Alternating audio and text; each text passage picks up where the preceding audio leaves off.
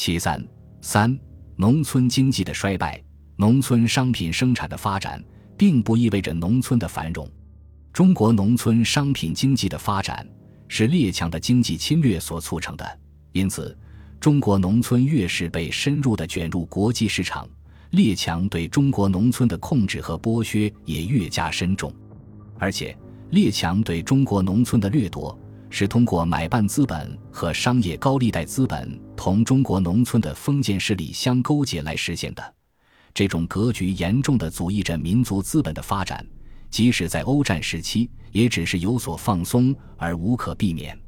由于封建的土地关系在辛亥革命后没有得到改革，农村的生产关系继续恶化，土地兼并、土地集中的趋势在加剧，农村经济由于缺少活力而日趋衰败。民国成立以后，前清贵族的土地占有制趋于衰落，但民国的新贵们却在贪婪地掠夺土地。例如，江苏督军李纯，先后在天津周围的魏庄子买地二十四顷，价八万元；东橘子地六顷，价五万元；卢新河地十八顷，价四万元；军粮城地四十六顷，价五万元；还有大毕庄三顷，李家祠堂西尾地八十亩，以及窑地七十亩，共价六万余元。代城县吕赵庄有地一顷三十亩。武清县有地五顷，共价七万余元。一九一八年准备修建浦口商埠时，曾在其附近九福州以两万元买地两顷。在新河附近买了有三个熬盐池的盐滩，价三万元。在运河财湾取直时，出现了很多废河地。经警察厅长杨以得手买到西自西大湾子至丹街子北，东自狮子林南一直到水梯子大街两大段废河地。长三里左右，宽约五十米，亩数和买价不详。土地的兼并在放荒地区显得格外严重。当时，当放荒之际，有势力、行政官及巨绅、有关系者、知识、放荒员及其妻友，则地之肥美而交通便利者，弱者数百方，弱者数十方。张作霖在一九一六年曾强迫开放达尔汉亲王齐辽河南北沃土四千多方。每方四十五赏，张作霖及其岳母王老太太、鲍贵卿、冯麟阁等分割了千余方。那时南北著名的军阀官僚无不广占土地，就是商人在积累资本的同时，也广买土地，甚至华侨商人也回乡购置地产。东北有一人以经营小铺起家，至一九一五年时发展成杂货杂粮商人。而出租土地已达一千八百一十六点七亩，商人认为把赚来的钱用于土地投资比较安全。在动乱比较厉害的地区，这种情况更甚，如安徽郭阳、辛亥以前，拥资者最新商业市制产为淤土。十年一九一一冬，王世秀屯军县原，沿门所想，既以威逼，较强发掘民矣。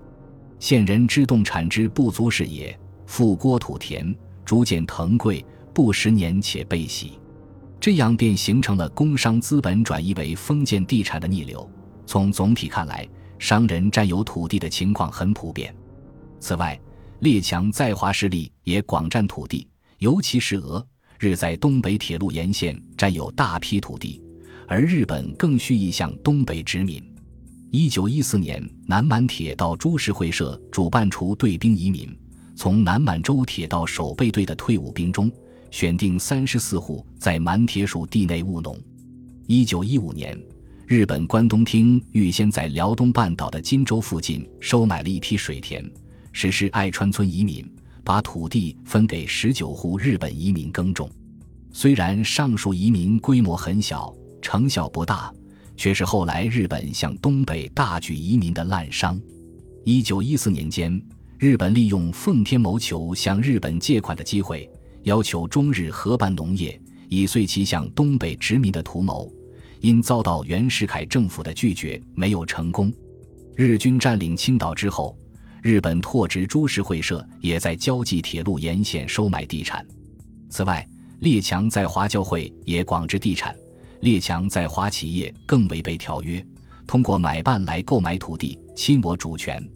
如江苏南通，彼年稻麦与私垦不一而足，且有多数为教会购置者。又如英美烟公司，于一九一五年通过买办任伯言在许昌用永安堂名义，替公司办霸占、半收买，占据了数百亩土地。日本人在东北通辽县收买土地也是如此，一向是用自己所雇佣的中国人的名义买入，或者利用堂号。向例并不表明资本主为日本人。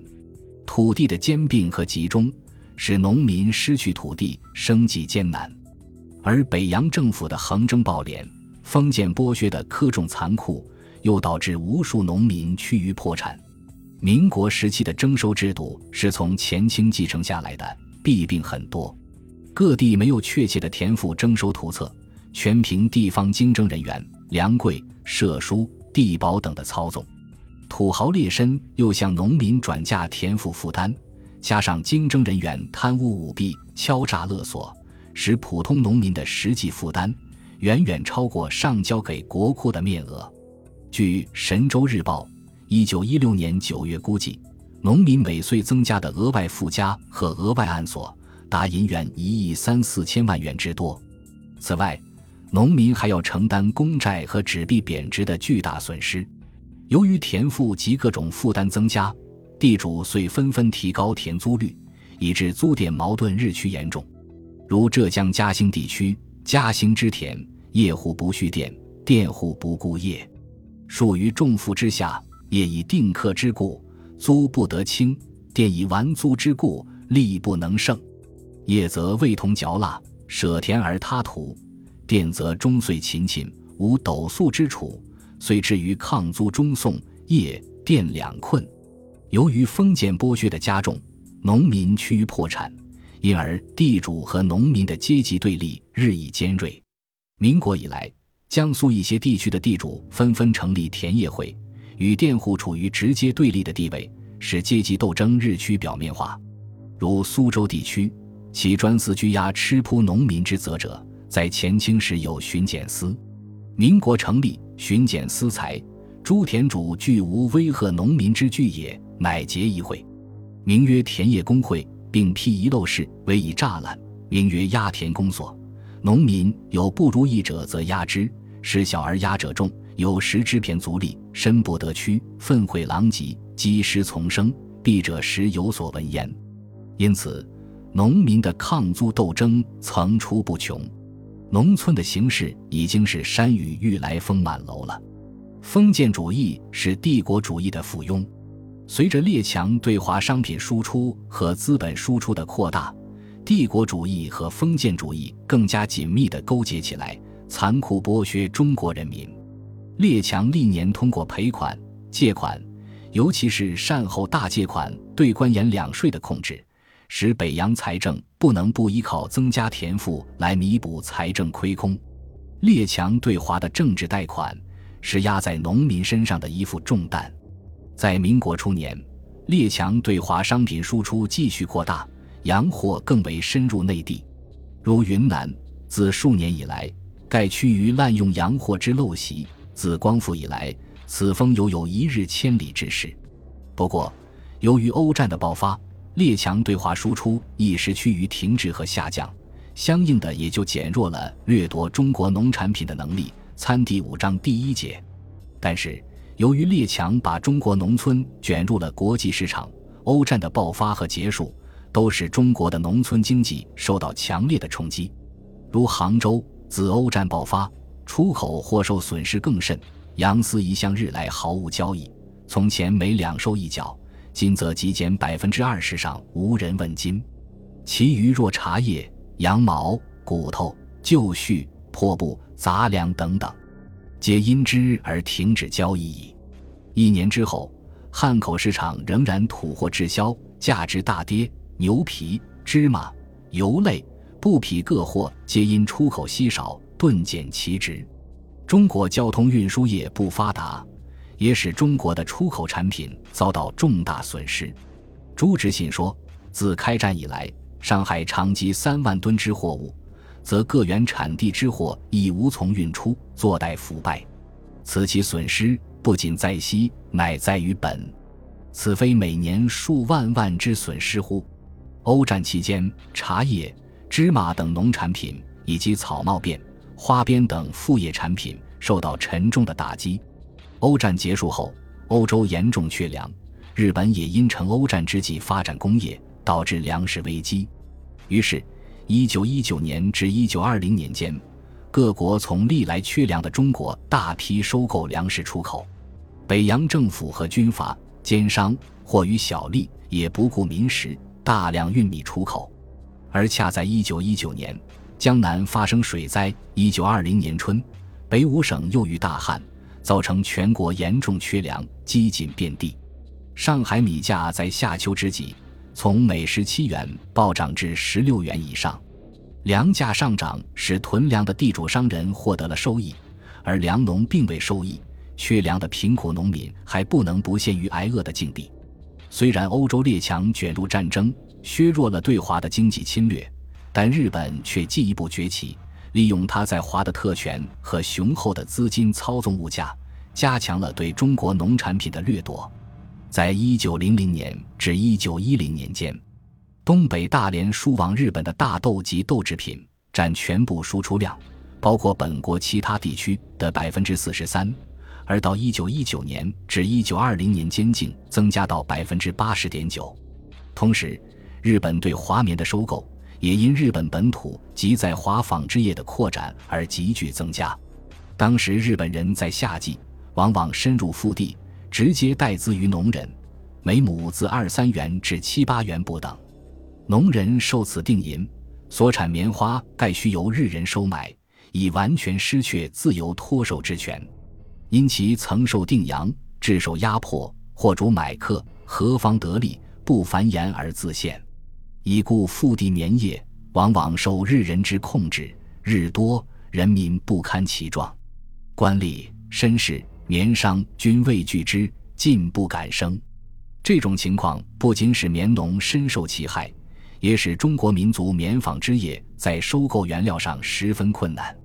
列强通过对华资本输出，直接在原料产地设厂，剥削中国廉价的劳动力和低价掠夺农产品。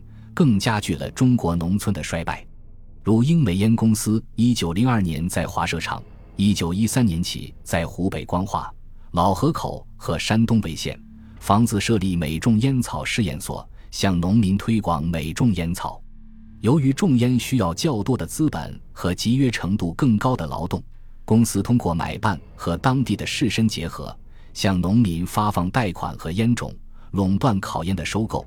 并利用买办在非条约口岸收购土地，开设烤烟厂，在当地封建势力的保护下压价剥削农民。如一九一九年，收购商锁定平均价格为二十元，而农民所得平均价格仅九元，只有实际价格的百分之四十五。农民的收入甚至不够偿还生产费用。正是在残酷剥削农民的基础上。英美烟公司发展成为在华的烟草王国，由于政治腐败、兵祸连绵，致使水利失修、天灾频仍。一九一二年湘、赣、闽、粤大水；一九一三年直隶永定河决口，江淮泛滥，赣、豫、皖大旱；一九一四年粤、桂、湘、赣等省水灾，濮阳黄河决口，川、湘鄂大旱。苏皖两省虫害，是年受灾农田几乎占全国农田的一半左右。一九一五年五月，濮阳河公决口；八月，黄河决口。浙、赣、鄂、湘、鲁、粤、辽黑大水。一九一六年八月，江苏水灾，江北淮河、运河一带大水，灾区达三万四千方里。而有以一九二零年陕豫冀鲁。近五省大旱为最甚，灾民二千万，死亡达五十万人。由于农村经济的衰败，破产农民日渐增多，各地农民离乡背井，四处谋生。如福建厦门一带，人们相信这十年（一九一二年至一九二一年）中，耕地面积已经缩小了一些，各种作物产量也减少了。这种情况的原因之一。就是大量身体强壮的劳动者已经放弃了田间工作，流亡到海峡殖民地爪哇等地。在欧战期间，山东省有十五万工人作为劳工移往英国和法国。河北、山东的农民还大批向东三省移民。一九一二年至一九二零年期间，大约移民二十九万人。总之，这时从全国来看，农民的处境都已到了山穷水尽的地步。本集播放完毕，感谢您的收听，喜欢请订阅加关注，主页有更多精彩内容。